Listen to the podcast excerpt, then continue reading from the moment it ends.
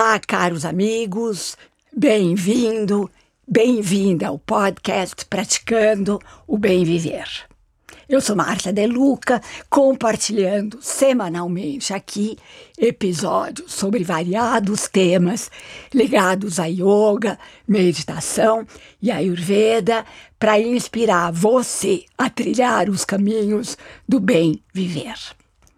E hoje recebo com muita honra e gratidão para uma super, mega, blaster entrevista com minha amada amiga Petra Chaves. E todos sabem que ela mora no meu coração. E direto do estúdio Teses. Pétria Chaves é jornalista, escritora e âncora da rádio CBN.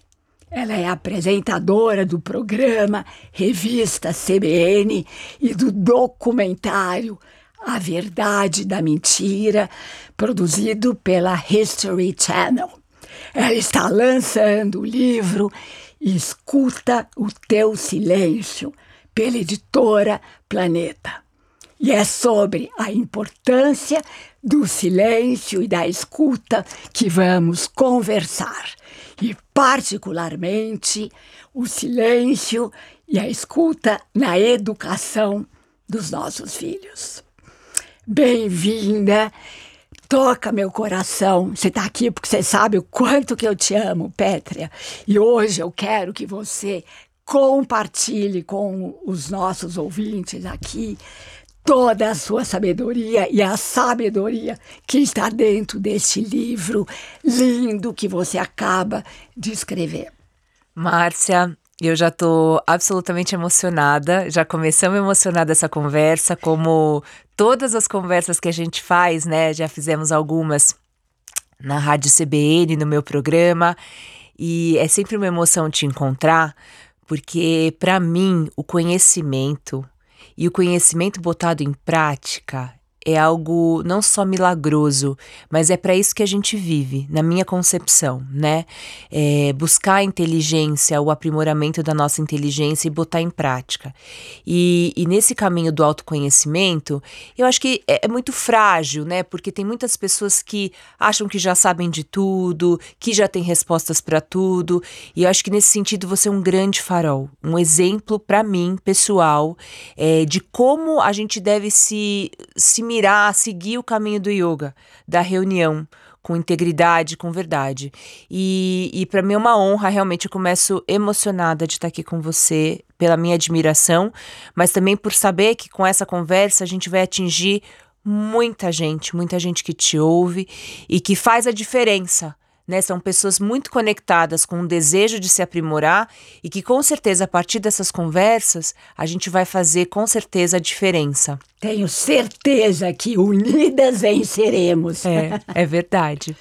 Eu tenho muita satisfação, né, de poder estar aqui falando com você sobre o livro, porque, bom, já foi motivo de muitas das nossas conversas, né, o caminho do autoaperfeiçoamento.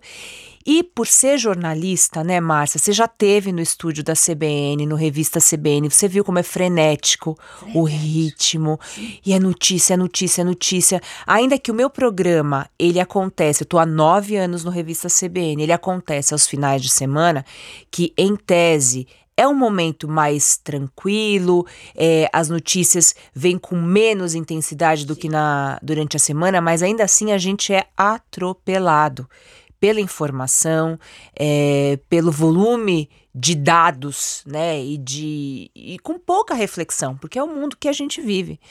Então, por causa dessa minha experiência de não só ser uma consumidora de notícias, mas de trabalhar com a informação, eu comecei a perceber a relevância que é a gente ter algum nível, algum tipo de quietude para conseguir viver e sobreviver a esse volume imenso de informação que você sabe bem nos adoece. Eu deixo essa pergunta aqui para quem está ouvindo a gente. Não tem horas que você não se sente estafado fisicamente, estafado, não é só mentalmente, intelectualmente.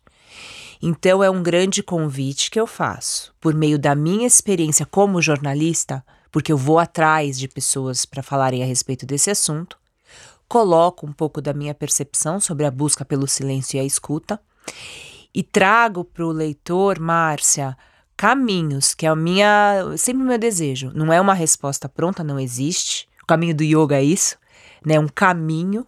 Então eu apresento caminhos para que cada um ao ler o livro, ao fazer essa reflexão, possa descobrir qual é a sua maneira de entrar em contemplação, a sua forma de meditar, a sua forma de estar tá no mundo de uma maneira mais presente, autêntica e gostosa. Eu sou, eu advogo por essa ideia. Precisa ser gostoso viver. Porque senão as pessoas desistem, né? Desistem e é democrático.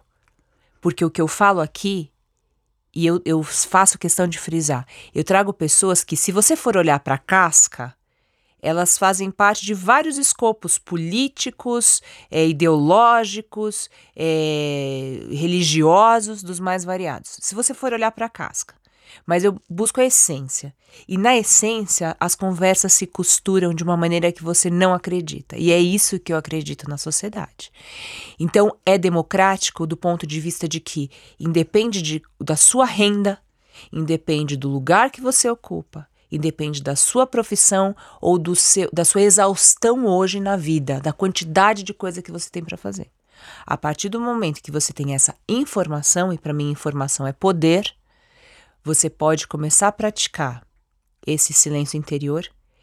E assim como o yoga que você é, é né, a, a grande porta-bandeira dessa, dessa ideia aqui no Brasil, assim como o yoga, o que eu trago aqui para mim é uma ferramenta para a democracia, é uma ferramenta democrática que qualquer um pode fazer, independente da sua, do, seu, do, do seu poder aquisitivo, status, status e poder aquisitivo em vários níveis, né? Não só material de dinheiro, mas o poder intelectual. É, é fácil porque é muito é muito orgânico, é muito real, é muito no corpo.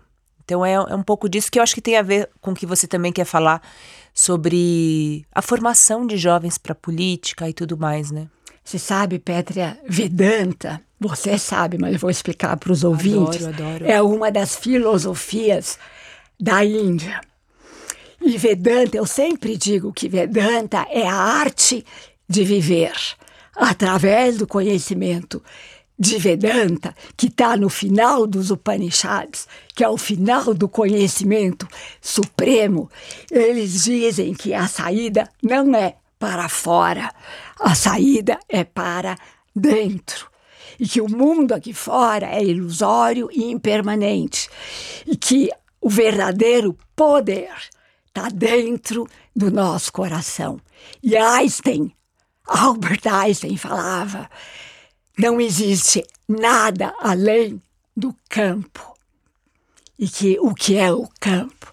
O campo é o campo que está dentro de nós, o campo da pura potencialidade, o campo das infinitas possibilidades, onde estão todas as oportunidades para nós sermos felizes, porque a felicidade independe do mundo aqui fora. A felicidade é o estado de paz. E hoje em dia eu vejo essas crianças todas estressadas, com cobranças, ligadas no mundo aqui fora. Então, é imprescindível ensinar para as crianças os valores, porque o caos do mundo aqui fora é a falta de, uh, como se diz, de repetição desses valores. E os pais, na correria, ficam na internet, no computador, e as crianças copiam o exemplo dos pais. E, na realidade, a gente tem que ensinar esses valores, não só ensinar, mas a gente tem que praticar os valores, porque as crianças copiam. Então, eu fiz essa série pais e filhos do meu podcast para ensinar os valores. E agora eu estou fechando com chave de ouro essa série com duas entrevistas, a tua e da semana que vem, que vai ser a Tati Guimarães. Porque esse livro seu, Escuta seu silêncio é o que as crianças têm que aprender. O aquietamento da mente para mergulhar no campo da pura potencialidade, que Einstein dizia, e ouvir também. Ouvir os outros e ouvir o seu interior. Eu digo sempre que quando a gente aquieta a mente, a gente seduz o espírito e a gente abre espaços para receber as mensagens inspiradoras da nossa alma. Isso para mim hein? é um must. Repete essa quando a gente aquieta a mente. Quando a gente aquieta a mente, a gente seduz o espírito e a gente abre espaço para receber as mensagens inspiradoras da sua alma. Nossa, Porque no correria do dia a dia, nos pensamentos, a gente nem lembra que a gente tem uma alma e um espírito, que é o nosso campo de fortaleza, é a fortaleza. E a gente não ouve as mensagens que o espírito manda. E eu sempre digo, o espírito sussurra e a gente tem que estar em silêncio para ouvir. A gente não pode ouvir um sussurro, um barulho dos macaquinhos que pulam de galho em galho na nossa mente. Então nós temos que ouvir o silêncio. Sabe que aqui eu quero até compartilhar uma história, depois eu te devolvo a palavra. Talvez o pessoal vai ouvir meu cafezinho caindo aqui, ó. Ótimo! Escutando o silêncio da, do café. Exatamente, ah, exatamente. Isso aí. Som do silêncio. O som do silêncio. Tem uma história Uh, o Deepak Chopra escreveu um livro sobre Merlin, que era o grande mago da Inglaterra.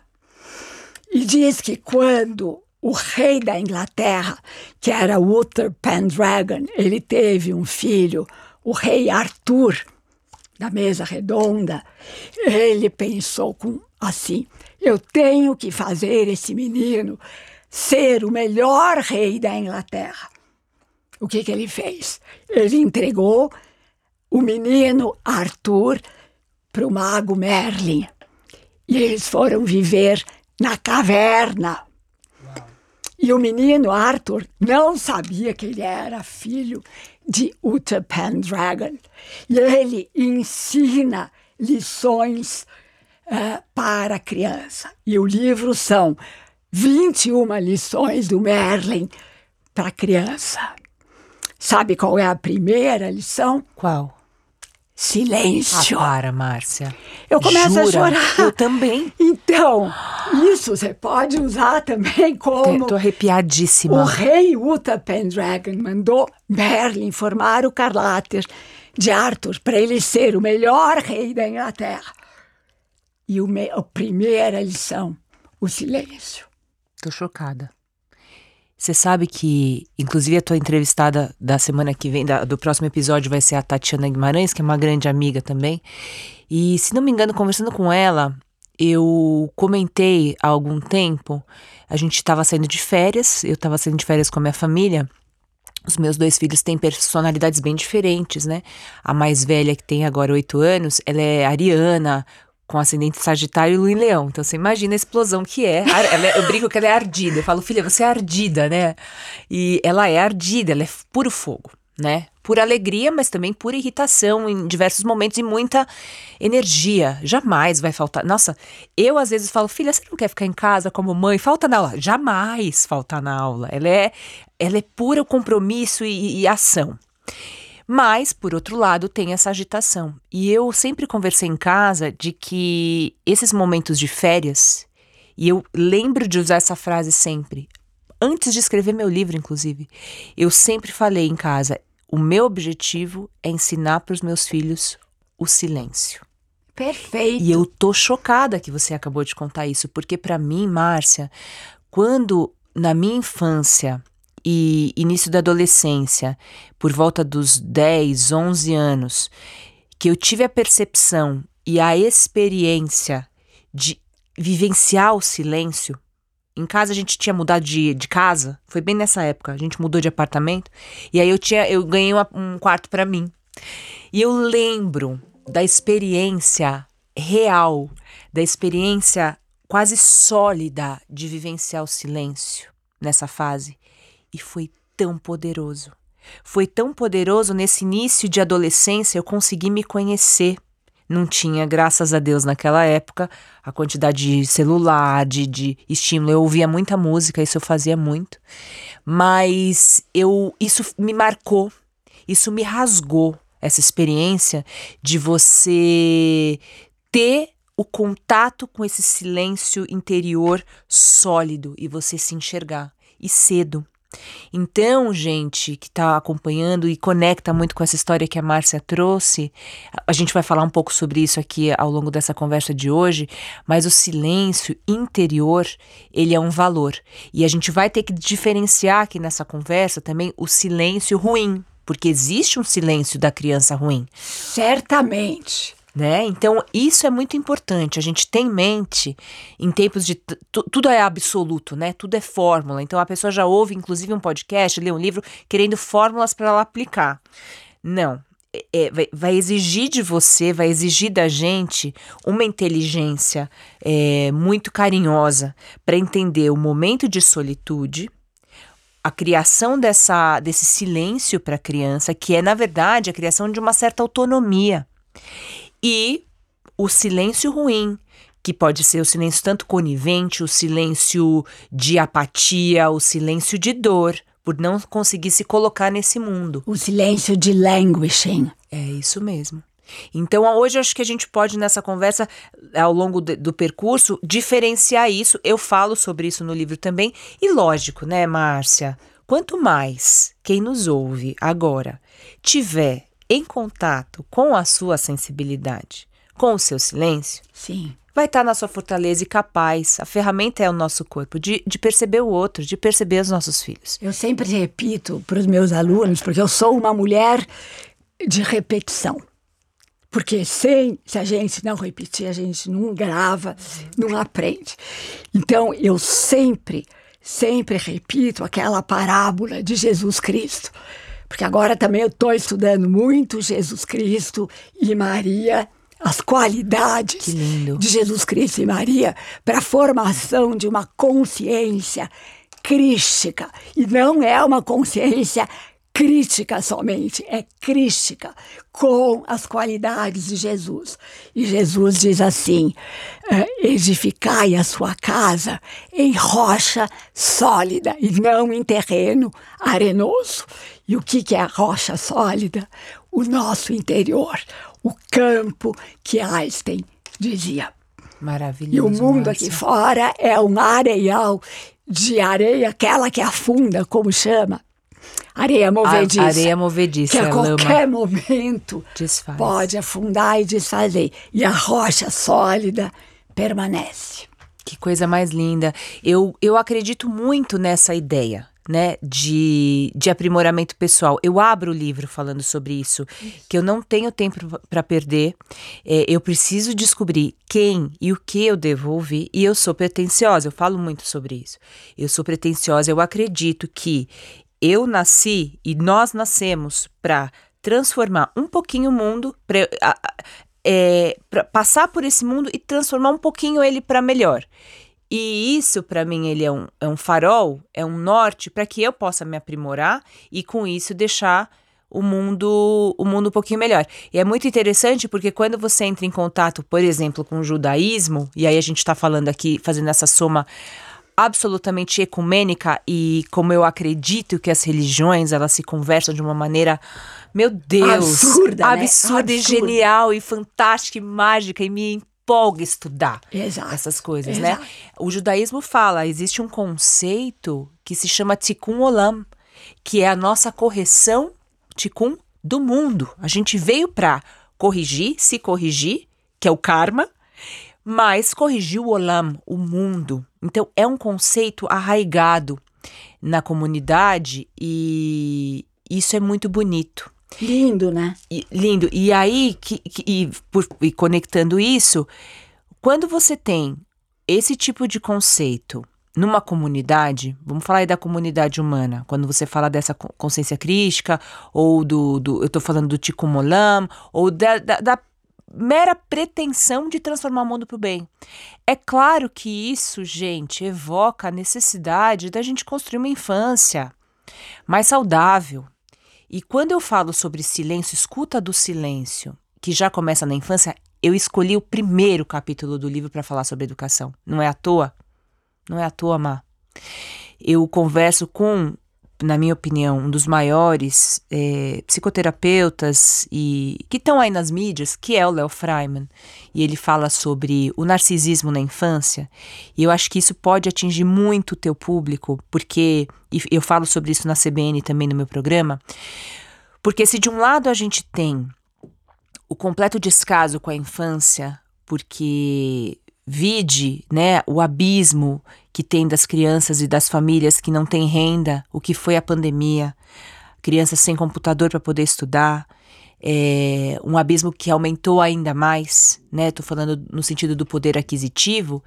No outro lado da cadeia, né? No outro lado da nossa sociedade, a gente tem o quê? O narcisismo, a projeção, da infância, como se a infância fosse o um momento. Com, é, é, é isso mesmo, o Léo fala sobre isso. As crianças viraram totens narcísicos dos pais. É uma projeção daquela pessoa, daquele eu, acreditando que aquela criança é o máximo. E aí não consegue educar, não consegue dizer não, não consegue pôr limite. É, perde o freio. Perde o freio. Totalmente. Se a gente não vai para esse silêncio de entender que eu não devo não devo projetar nessa criança as minhas frustrações e para isso o silêncio interior é importante e a escuta da criança. O que essa criança deseja? Ela quer que você entupa ela de atividade? E que a intenção é ótima, é bonita a intenção, Márcia. Sem põe dúvida. musicalização, põe não sei o quê, põe atividade, tarará. Mas é uma é uma cultura de desejar. Excesso, né? Excesso de, de atividade. Estímulo e, e, excesso de, de desejo do que seja aquela criança, meu Deus. É, é já, é, o pai e a mãe. A criança nasce, o cara já está traçando para ela a, a, a, trajetória até a faculdade. Do que vai pôr, do, que, do estímulo que vai fazer, do que, que vai ler, do, do inglês, do francês, do tarará. E eu acredito que esse nosso movimento, eu quero que você fale um pouco disso também para a gente trocar, mas assim, eu acredito que esse movimento de escutar a infância e de recorrer ao silêncio interior para boas ações, como Merlin educando o rei Arthur, é, eu acredito que a gente precisa deixar a criança ser sem dúvida. E a partir da minha quietude, olhar para essa criança e deixar ela ser, eu vou conseguir, como pai e mãe, tomar as melhores atitudes. Inclusive, eu ficar no meu silêncio. Eu falo para eles, eu falo, gente, se vira. A mamãe não tá aqui para preencher a dor de vocês. Eu falo nesses termos com eles já na infância. Eu, eu uso essas palavras, eu, eu, eu não vou, claro, fazer uma, um tratado filosófico com os meus filhos, eles não têm capacidade de entender. Que, Mas quantos anos eles têm mesmo? O Max tem cinco. E a Yael tem oito. Eu vou dar uma. Eu vou, vou, vou compartilhar com, com os teus ouvintes uma coisa que eu fiz que foi tão engraçada. É, porque quando, quando, quando a gente tem essa ideia muito narcísica da infância, que as crianças são tudo, a gente precisa dar tudo, e, e a criança não pode sofrer, e a criança não pode tomar uma nota baixa. Meu Deus, Márcia. A vida é frustração. Exatamente. A vida real é frustração. Por que, que a gente busca yoga? Por que, que a gente busca o silêncio? Por que, que a gente busca a leitura? Para a gente ser maduro diante da diversidade. Para a gente se tornar um bom soldado Sim. diante da batalha que é a vida. Mas a frustração não... também a, aumenta a, a. Como se fala quando você. Quando você cai e tem que subir Esqueci da palavra. A resiliência. A resiliência? A resiliência aumenta com a frustração. E é uma inteligência. Exatamente. É uma capacidade. Eu falo, eu, eu falo isso muito em casa. Eu quero tornar meus filhos capazes de viver. E aí eu olho para minha infância e olho esses buracos, é aí que eu quero atuar. Não no que eu não tive, não na, no brinquedo que eu não tinha, não na dor que eu não tinha, porque eu não tive coisas. Eu quero, eu quero evocar aqui pra gente, que eu sei que é o que você deve estar tá fazendo em toda essa série, evocar aqui a condição que a gente tenha de educar as crianças para ser. Você pode ter certeza que se elas conseguirem ser, elas vão ter o que Sem elas dúvida. precisam ter. Porque a- o medo é que elas não tenham, que elas não, né, que elas não se coloquem. Se essa criança, se esse ser souber quem ele é, ele vai ter a clareza, que é o que eu falo no livro, clareza é poder poder de ser quem eles são e traçar o caminho para melhorar o mundo, para ser bem-sucedido, para ter prosperidade, porque a vida é bonita. o- Tem um outro lado da vida que é bonita, não é só frustração. E aí, só voltando a esse ponto do, do narcisismo, do narcisismo que eu falei para vocês que eu ia contar uma passagem pequena, e eu acho engraçado isso, porque eu eh, foi uma coisa importante que aconteceu me, me, me, eu tinha esse desejo, né, nessa busca da Yael, da minha filha mais velha, ela conseguir estar dentro dela. Por que, que tantas vezes é difícil a gente estar dentro da gente com o nosso silêncio, Márcia? Sentar, por exemplo, em zazen, fazer uma meditação. Muita gente fala que não consegue praticar yoga porque é muito calmo. A pessoa não consegue estar num estado de calma. Sim, exato. Porque quando ela vai para o estado de calma, o que, que acontece? Os monstros todos. Aparecem. O que ela anestesia com tanta falação, Sim. tarará, sim. na hora em que a pessoa vai para algum tipo de calma ou silêncio, tarará, o monstro aparece. Então o que, que eu pensei foi, na verdade, intuitivo. Se eu conseguir fazer com que as minhas crianças saibam as qualidades delas, mas saibam os seus defeitos, entrar em silêncio vai ser mais fácil. Saber quem elas são de verdade. E a Yael, como é mais ardida, eu sempre falo pra ela assim, filha, presta atenção. Quando ela quer brigar com o irmão, aí tem ciúmes, tarará. É normal. Primeiro eu falo pra ela, filha, é normal ter ciúmes, é normal ter inveja, vamos trabalhar isso aí. Mas eu usei uma, uma metáfora com ela, Márcia, não sei se você vai concordar comigo. Mas eu falei assim, filha, olha agora, você tá sendo a Ruth ou a Raquel? Você lembra É, daquela novela, lógico, Mulheres de lógico. Areia? Tinha gêmeas. Com a Eva. Com a Eva Vilma. Elva Vilma. E depois teve uma. A que eu assisti foi um remake com a Glória Pires. Exatamente. Foi a eu novela vi da com minha a vida. Eva Vilma, que horror.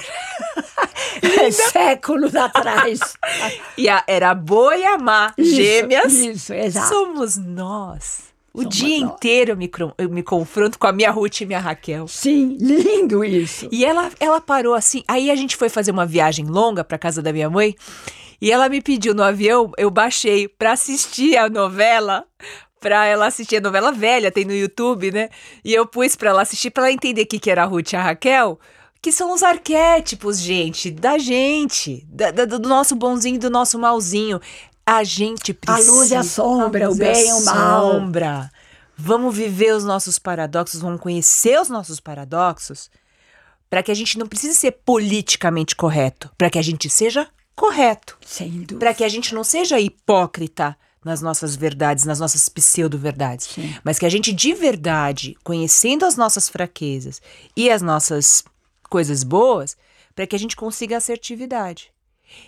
Eu quero com isso, Márcia, dar condições para que ela consiga suportar quem ela é. Sem dúvida. E isso para mim é um caminho para ela conseguir trilhar esse silêncio interior e a escuta dela, essa escuta empática dela, para ela que ela saiba ouvir. Às vezes ela vai, às vezes ela não vai ser tão linda assim. Às vezes ela vai falhar. Se ela não conseguir se escutar, quem é que vai conseguir a rede social? Você sabe que aqui eu lembrei de uma passagem, uma conversa que o meu genro teve com a minha neta uns tempos atrás. E ele falou assim para ela: Lívia, esqueça os parâmetros, qualidades e defeitos. Pegue características. Boa. Porque é a luz e a sombra que se juntam para fazer a nossa personalidade. Então, não tem defeito e tem ah, características. Luz, a sombra, o bem e o mal, o divino, o diabólico, o santo, o profano. É isso que a gente tem que ensinar para os filhos, exatamente como você está falando. Eu acredito muito nisso. Em uma passagem do livro, eu, eu falo sobre a criação do terreno da escuta. Eu procuro psicanalistas para entender o ofício deles, que em essência é escuta, né, Má? Eles escutam para promover a cura pela palavra, a cura pela conversa, pelo diálogo, enfim.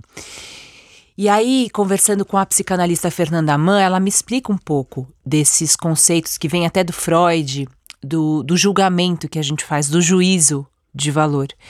E quando a gente é, atribui qualidades né, para os fatos, que são qualidades totalmente é, influenciadas por quem nós somos, por que, pelo que vivemos. Não é uma, uma atribuição de, de valor real.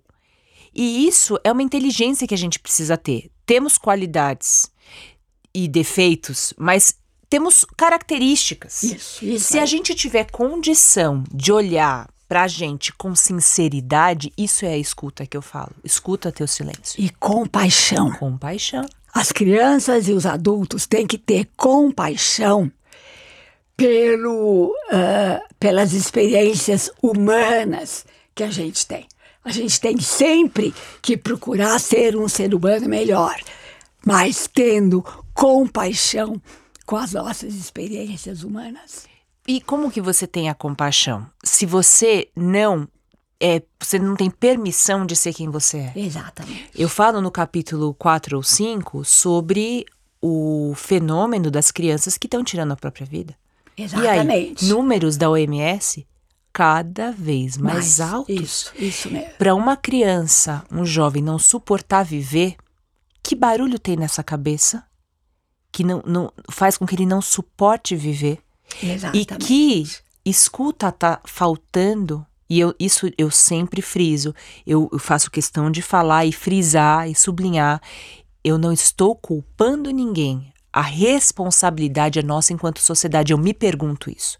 Essa pergunta que eu estou fazendo para você agora é o questionamento que eu me faço, inclusive porque eu tenho filhos pequenos, tenho filhos, né? Eu estou na sociedade. As crianças que vêm em casa, os amigos e as amigas dos meus filhos, são meus filhos. Eu tive há, há algumas semanas, foi aniversário da Yael, ela queria uma festa do pijama. É, tem para todo mundo dormir na Pra sua todo casa. mundo dormir. Vieram dormir na minha casa. É, umas, umas 20 meninas. E aí eu olhei aquela meninada e falei, bom, é óbvio que eu vou dormir com elas. E eu dormi com aquelas crianças, Márcia, e a minha sensação física são minhas filhas. Sim. São essas crianças são responsabilidade minha. É a nossa aldeia. Exato. Eu não posso me apartar dessa responsabilidade de números cada vez maiores de crianças que não estão suportando as vozes internas. Como a gente faz um caminho de volta? Isso é um chamamento para todos nós. De novo, para onde a gente vai? Para a história do Merlin, para ensinar. É, é- você contou essa história do Merlin e me veio uma ideia na cabeça, né? É a escola dos deuses. A gente pode treinar na caverna. Você não precisa da tecnologia mais avançada. Que bom se tiver. É ótimo que tenha. Que bom que vivemos em tempos de inteligência artificial. Mas para o ser florescer, inclusive para usar bem a tecnologia, o ser precisa florescer na Que caverna. lindo, né? O ser precisa florescer na caverna do coração. No nosso coração tem uma caverna. É lá. Esse silêncio, esse oco de dentro. Onde você se habita? E da onde você quer que a tua criança descubra que ela vem? Onde ela tá? É com tudo que você dá para ela? Você pode dar. E essa é esse é outro chamamento que eu faço com o livro. Paradoxo. O livro chama Escuta teu silêncio. Eu falo sobre o silêncio, Certo. entendeu? E para escrever É o paradoxo é mesmo. paradoxo. E para escrever, eu falei para editora Planeta. Falei, eu não posso fazer um livro eu falando só o que eu acho, o que eu penso, o que eu sinto, o que eu vivo. Eu vou conversar com as pessoas. Então é sobre escuta, mas é sobre diálogo, é, sobre fala. Então vamos pensar, gente, que a vida é paradoxo. O Chopra fala isso. O que ele fala? Adoro É um dos sutras do coração, que se a gente não aceitar o paradoxo da vida, a gente não consegue ter paz. Então é aceitar o paradoxo para poder dançar a dança cósmica do universo, que é lila, que eu digo sempre, né? A vida é lila, é brincadeira, é uma dança cósmica e divina, através ideia. do paradoxo. Essa ideia de Lila, ela é fascinante. Eu queria Eu que todo mundo, eu Lila. também. Eu queria que todo mundo pesquisasse mais, porque escrevi para um amigo outro dia sobre Lila, é, falando disso, é, ao mesmo tempo em que a brincadeira divina da criação, não quer dizer que isenta a gente de responsabilidade. Você não vai ser Perfeito. displicente. Olha como tá o paradoxo. É um chamamento para nossa inteligência. Esse é o pulo. As redes sociais, essa- esse medo que a gente sente, da ausência das nossas crianças abduzidas pelas redes, Sim, traz pra gente a possibilidade do treino, da presença. Não quer dizer que as crianças não vão usar, mas como vão usar. perfeitamente. E aí a gente precisa estar no comando, no comando nosso. Se você está no seu comando, meu Deus do céu, esteja você na sua quietude, na sua autoridade, como baliza. Se está definido na tua casa o lugar de cada um, Isso. o lugar de cada um, o respeito para usar ou não usar, o respeito para entender limite. Tudo isso vai acontecendo. Vai acontecendo. Exato. E de novo, assim, eu, eu volto, né? Eu ando naqueles círculos, né? A gente vai para a ação e a não ação. Eu vou ter um momento de silêncio, de escuta pessoal e a ação com as crianças e, e com a vida. Eu não, eu não, assim, eu não sou o tipo de mãe, Márcia, que os meus filhos fazem atividades, fazem muitas coisas. A gente mora perto de um clube e fazem esporte. Eu também busco fazer isso porque a gente já não tem mais aquela infância livre, né? Eu ia pro interior eh, nas minhas férias e ficava solta. Claro. Eu nem eu- hoje eu penso e falo, nossa, como minha mãe deixava, porque hoje em dia a gente não tem essa realidade nas É, cidades. É, é. Eram outros tempos, mas, cara, que, que qualidade de experiência, que era usar chinelo, machucar o pé, cair e brincar com os primos e se sujar. Isso, isso mesmo. Nossa senhora, era bom demais. Então hoje a gente faz o quê? Uma liberdade mais controlada, vai pro esporte, mas para se manter fora desse digital, para manter alguma possibilidade de contato com outras crianças o máximo que puder. E se puder criar momentos livres, a minha filha eu descobri esses dias. Eu queria botar um monte de coisa para ela fazer, né? Amiga, ai, mas aí ela vai ficar duas horas sem fazer nada. Aí meu marido falou assim: deixa ela, vamos, vamos ela tá com oito anos, deixa ela assim. a Se gente- organizar. é, vamos dar um dinheirinho pra ela comprar um pãozinho de queijo na hora que ela quiser. Vamos ver. Márcia, essa menina fica. Aí ela falou: ela vai ficar, você vai ficar solta, né? No, no clube. Ficou duas horas quase sozinha. Você precisa ver essa menina, a alegria dela quando eu fui buscar. É um pouco daquele silêncio que eu te falei que eu vivenciei. Exato. É um presente a gente conseguir criar bolsões de silêncio para as nossas crianças, oportunidades de silêncio. Façam essa experiência. Me contem depois. Eu quero Sabe que saber. outro dia eu vi um, um, um, um vídeo do Deepak Chopra e ele falava assim, eh, ele usava a palavra desoccupy, quer dizer, como que a gente tem que encontrar momentos para ficar desocupada, sem nada para fazer. É. E assim, você vai buscar alguma coisa.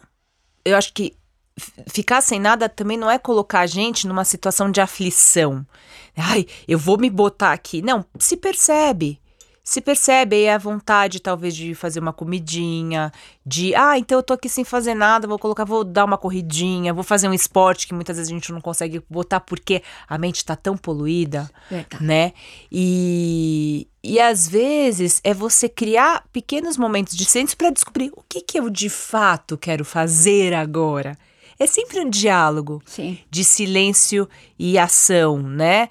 E, e às vezes você senta em meditação. Eu não, eu vou dar uma, eu também falo sobre isso no livro mais pro fim. Márcia, não sei você e os teus alunos, mas assim, eu preciso, pela minha constituição física, talvez você possa explicar pra gente melhor, mas eu, eu descobri que assim, para eu conseguir, eu não tenho dificuldade em, em, meditar, eu gosto, mas desde pequena sem saber que aquilo era meditação. Sim. Eu, eu conseguia sentar em silêncio e curtir a existência e, e ter percepções do corpo N, né? Mas se eu consigo exaurir o meu corpo, cansar o meu corpo físico, eu medito melhor. Então por isso que eu acabei me encontrando no Ashtanga Yoga. Sim. Mas requer, né? Requer. Exige. Exige força. Fica uma dica também, porque às vezes a gente tá nesse, nesse frenesi e você fala, eu não consigo, tá difícil demais. Eu te entendo e te apoio. Não é fácil. É. Então, mas assim, mas dá. Então vai buscar, vai buscar. Exaurir o corpo, um esporte, porque essa meditação, ela é muito importante para a gente ser melhores pais educadores. Eu não exatamente, tenho dúvida disso. Exatamente. Pétria, infelizmente a gente está chegando ao final do nosso programa. Eu queria que você desse uma mensagem para os nossos ouvintes. Acho que a ideia que você tem com esse podcast de formar melhores crianças, melhores líderes para o mundo. E essa educação, ela só pode acontecer se parte da educação do ser. Eu queria que as pessoas levassem um pouco dessa ideia e buscassem um pouco mais informações sobre o que seria uma escola dos deuses, né? Uma escola de formação não de crianças mais narcisistas do que a gente tem, mas da formação para a vivência de que a vida é frustração e dor e também amor e alegria. Uma vida real. E harmonia. E harmonia. A vida é esse grande jogo entre essas duas ideias, né, de essas polaridades, os paradoxos. Os paradoxos e nesse interim, nesse meio, a gente tem a possibilidade de fazer uma jornada muito bonita, uma caminhada de vida. E claro, se puderem ler o livro, me mandarem mensagem. Eu gosto muito dessa troca que a gente tenha, né? O Escute Teu Silêncio tá no Amazon, tá nas lojas. É, me mandem mensagem, eu tô no arroba Petria Chaves no Instagram. Eu adoro e tenho recebido muito retorno das pessoas sobre o livro e essa troca para mim. Essa conversa para mim é o que faz a pena a minha vida, sabe? É Concordo. o que vale a pena viver para ter essa troca. Então, gratidão, Pétria. Foi um prazer ter você aqui compartilhando tantas ideias e pensamentos divinos. Eu que agradeço, Márcia, grande admiradora do seu trabalho e de você toda. E eu de você. E aqui me despeço com a já conhecida saudação indiana. O ser que habita em mim reverencia o ser que existe em você, Pétria. Namaskar.